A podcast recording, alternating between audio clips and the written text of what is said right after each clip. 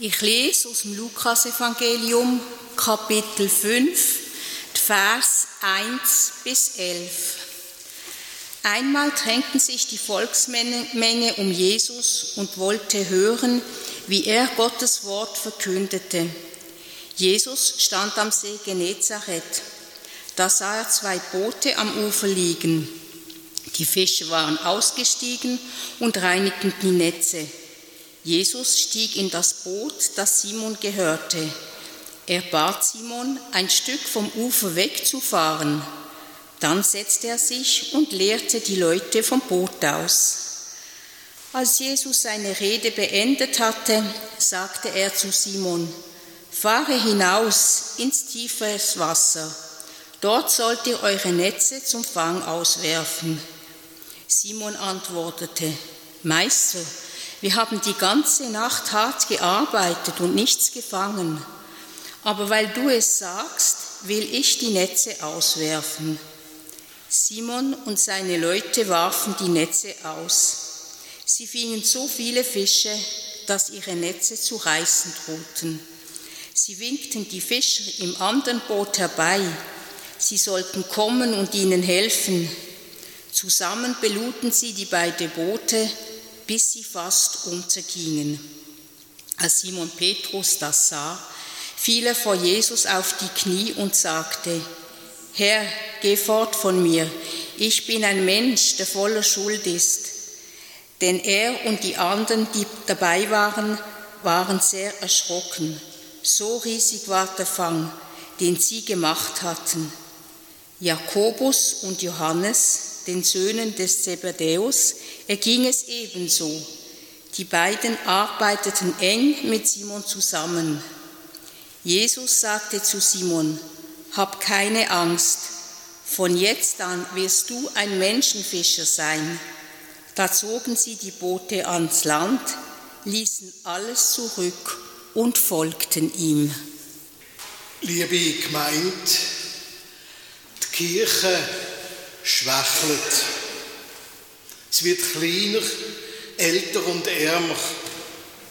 Wisst ihr, wenn nur ein Prozent von unseren Gemeindegliedern den Gottesdienst würde besuchen, Dorfkirche, würde die Masse Menschen gar nicht können fassen. St. Arburg Stundsfelder eben würde es brauchen, gerade miteinander. Ist aber nicht so. Die Kirche schwächelt. Ihre Bedeutung in unserer Gesellschaft, die nimmt rapid ab. Der Religionsunterricht gerät an der Schule zunehmend unter Druck, auch in Muttens. Und in unseren Reformationsstädten sind Kirchenmitglieder zur Minderheit geworden. Die Kirche schwächelt. Aber welche Kirche denn? Die Kirche von Jesus Christus. Oder eben die Institution Landeskirche oder Volkskirche oder Freikirche, so wie sie sich halt präsentiert. Das sind doch eigentlich alles nur dönerne Gefäße. Und in diesen Gefäßen kann gut sein und kann gut werden. In diesen Gefäßen kann Gottes Geist wirksam werden. Vielmal ganz unspektakulär. Und in ihnen kann auch manches bewahrt werden, was sonst schon längstens verloren gegangen wäre. Und genau darum sind die Gefäße auch wichtig. Darum soll man auch Sorge tragen dazu. Das macht man ja daheim auch mit Geschirr und Töpfen und Vasen. Wenn man nicht ab und zu so im Temperament Hutanfall hat oder so etwas und mit denen argumentiert, denn man gibt Sorge dazu, aber verhindern kann man auch nicht, dass sie alt werden, vielleicht brüchig. Kürzlich habe ich bei einem alten Krug aus dem Haushalt von der Schwiegereltern plötzlich nur noch der Henkel in der Hand gehabt. Ton wird brüchig. Die Kirche, so wie sie uns vertraut worden ist, die kann schwächeln. Aber Christus nicht. Das, was er tut, das, was er schenkt, das schwächelt nicht. Das ist immer noch die gleiche belebende, heilende, stärkende Quelle. Vielleicht muss einfach wieder einmal das Gefäß von Grund auf erneuert werden und ersetzt. Letzte Woche, also bis gestern gegen oben, bin ich mit den Konfirmierten in Italien gesehen. In Genua, in Rimini und drei Tage lang auch in Assisi. Dort hat dieser gelehrte Mönch, der Bruder Thomas, auf Deutsch durch die riesige Basilika San Francesco geführt. Wir sind auch hoch oben gesehen auf dem Turm von der großen Festung über dem Städtle Assisi. Haben eine Wanderung zur Einsiedelei am Berg Mont, am Monte Subiaso dort gemacht. Und das war heil heiß gesehen und steil, glaubt mir. Wir haben auch viel gehört von seinem Mensch, was sie bekannt gemacht hat, vom Franziskus. Er ist ein verwöhnter Jugendlicher mit wohlhabenden Eltern, beliebtziger und ein Partygänger, wo bei ihm offenbar immer etwas los ist Er hat auf den Partys sogar eigene Lieder entworfen. Und der junge Franziskus der hat auch davon träumt, der Ritter zu werden, ein Held, wo man kennt, und ist dann bei einem übermütigen Kriegszug gegen die Nachbarstadt Perugia gerade für mal für ein Jahr gefangen gesetzt worden. Also so Hooligans hat es damals schon gegeben. Aber nachher hat er bald einmal sein Leben verändert. Christus ist ihm wichtig geworden. Das Wort von der Bergpredigt, die er gehört hat, da ist ihm aufgefallen, eigentlich nützt das ja nicht, wenn man die einfach liest und lost. Man soll sie tun. Erst dann werden sie spannend. Der Glauben an Gott ist ihm wichtig geworden. Er hat gefunden, es muss doch mehr als das geben, wo er bis jetzt alles gelebt hat. Es muss doch mehr geben als der Durchladen von seinem Vater. Mehr als eigene Wohlbefinden oder sich selber produzieren an Wochenende und Fest. Der Franziskus hat gesucht, hat angefangen zu beten, hat angefangen die Stille zu suchen. Und dann hat er angefangen, das Wunderbare und das Große in den kleinen Sachen zu sehen. In den Vögeln, in der sommerlichen Musik den Baumgrillen und auch in den Menschen, die krank sind oder verarmt, die ständig übersehen worden sind und wo doch ihre Freude über Hilfe und über ehrliche Zuwendung ganz unverstellt und herzlich gezeigt haben. Der Franziskus hat angefangen, sich um Bettler und Aussätzige zu kümmern. Er hat ganz allein angefangen, ein kleines, halb verfallenes Kirchli bei Assisi aufzubauen, mit eigenen Händen. Am Anfang hat man gelächelt über ihn. Und sein Vater hat ihn von diesen Spinnereien wegbringen. Aber dann haben plötzlich andere angefangen, mit anzupacken. Immer mehr. Das Kirchli ist zum Treffpunkt geworden, wo man sich miteinander abgemüht hat, wo man aber auch ganz einfach miteinander gelebt ist, hat, gesehen ist, wo nicht gegolten hat, was jemand hat, besitzt, sondern wo einfach erzählt hat, dass man da war. Dort ist gesungen worden, diskutiert, gelacht und brillt. Man hat sogar gewogt, miteinander und füreinander zu beten und das ist fast eine Selbstverständlichkeit geworden. Und aus diesem Krüppli die sich gebildet hat um Franziskus, ist eine ganz große, starke Bewegung geworden, die bald in ganz Europa spürbar war.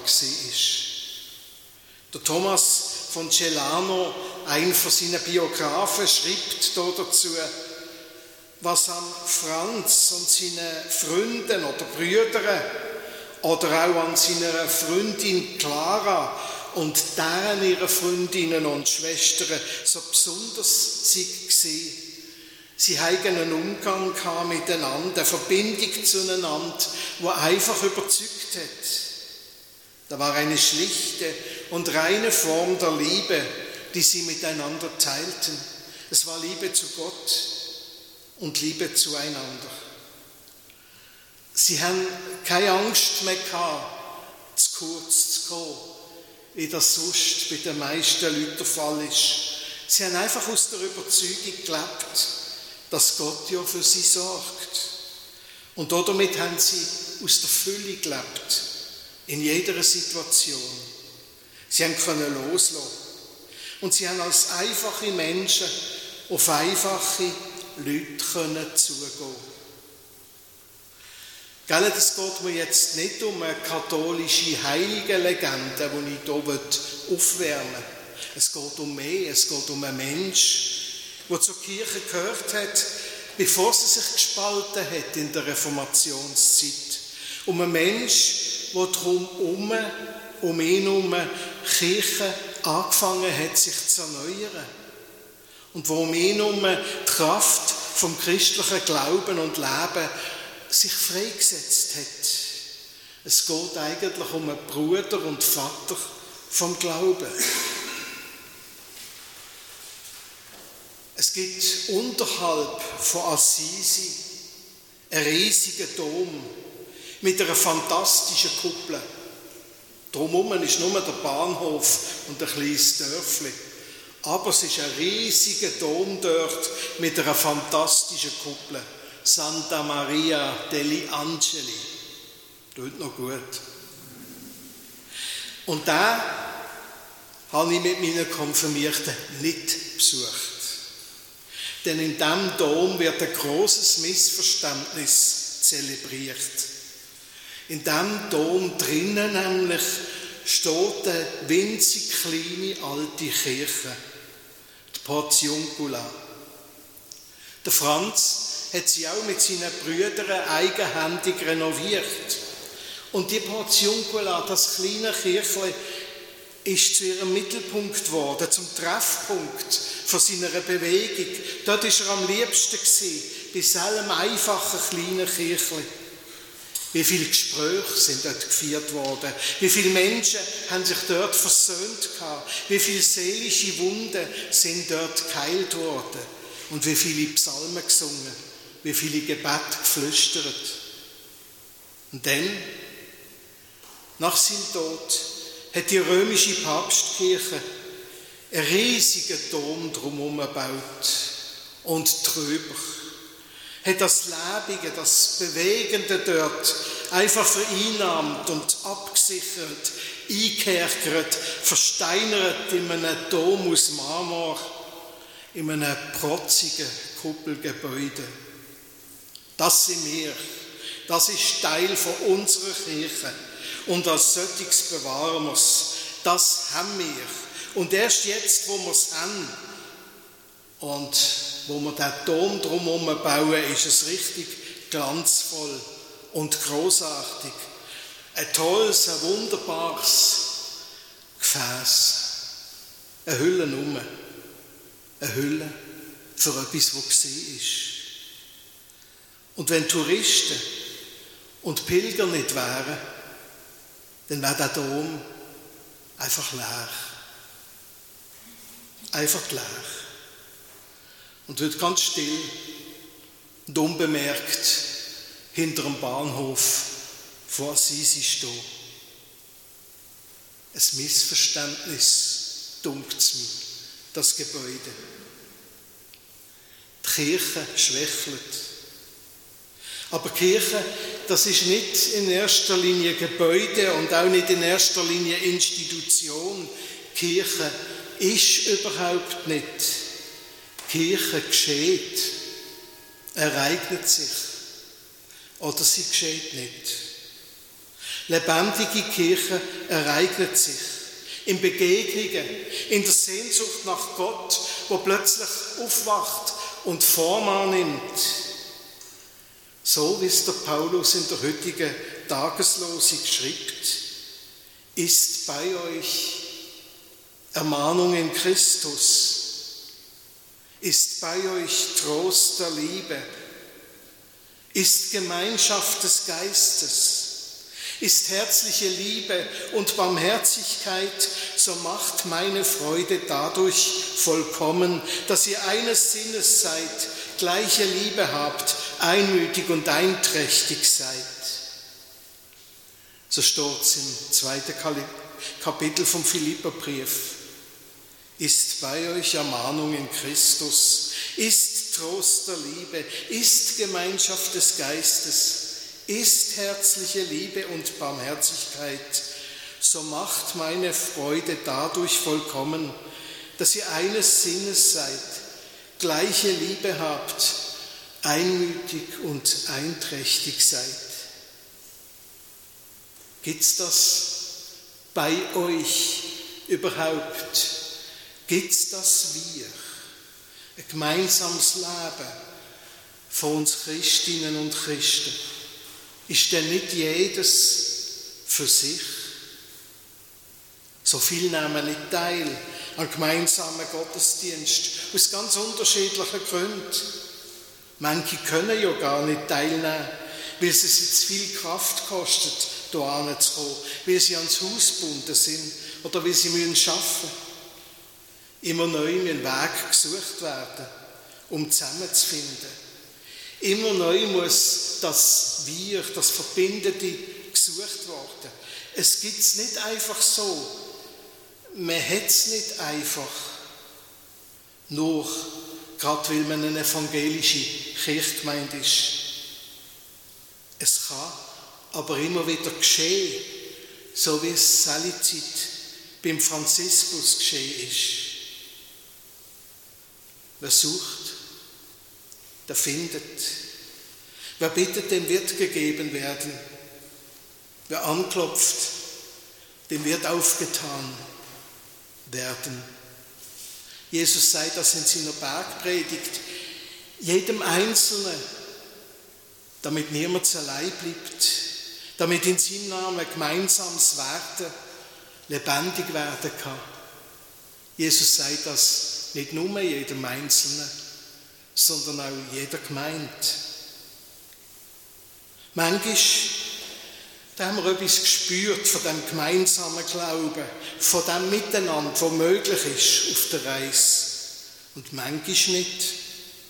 Manchmal erlebe ich hier in Muttens, wie aufbauende Kritik hilft, wie Menschen da sind und einem Zuversicht schenken, wenn man traurig ist wie ein herzliches Miteinander und Füreinander immer wieder regelrecht aufleuchtet. Und manchmal, da fehlt es mir. Wir hier, wir sind alle nicht unbedingt Klaras und wie sagt das überhaupt im Plural?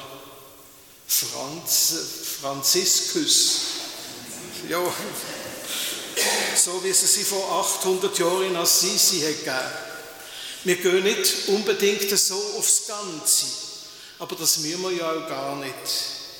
Eines Sinnes sein, das kann zum Beispiel heißen, sich einfach grundsätzlich zu entscheiden, zusammenzustehen. Obwohl man manche Sachen ganz unterschiedlich sieht und nicht immer einer Meinung ist. Ob es uns wichtiger ist, als Recht zu haben, die Einheit zu leben wo Christus gestiftet hat. Und durch das die Liebe, wo Gott zu jedem und zu jeder hat, die fröhlich gelten zu lassen. Daran wird sich entscheiden, ob Kirche wird und sich ereignet oder eben nicht. Kirche schwächelt, so scheint's. Aber vielleicht ist das auch einfach ein Anzeichen, dass Neues entstehen, dass Neues muss entstehen. Es geht darum, zusammenzustehen und von Gott etwas zu erwarten. Der Heilige Geist ist voller Möglichkeiten. Und das sagt mir die Geschichte von Franziskus. So wie wir sie letzte Woche gehört und ein Stück weit erlebt haben. Und jetzt höre ich auf, aber nicht mit dem heiligen Franz, sondern mit dem Hans-Dieter Hüsch, für mich ein Geistesverwandter vom Franziskus. Nur ist er Kabarettist geworden und nicht Mönch. Christen sind sie aber beide gesehen. Und beide haben den Vögel predigt. Es gibt ja alle möglichen seltsamen Vögel überall. Aber jetzt Zitat von Hans-Dieter Hüsch. Am Ende lebt die Liebe gar einzig und allein. Drum komm und sprich und übe mit uns das Glücklichsein. Wir brauchen dein Erbarmen im finstern Weltgeschehen, bis wir in deinen Armen uns alle wiedersehen. Was? Die Kirche schwächelt? Soll sie? Ist einmal besser, als wenn sie sich stark fühlt. Und Hauptsache, Arme vor Gott sind stark. Davon singt auch das Lied 817.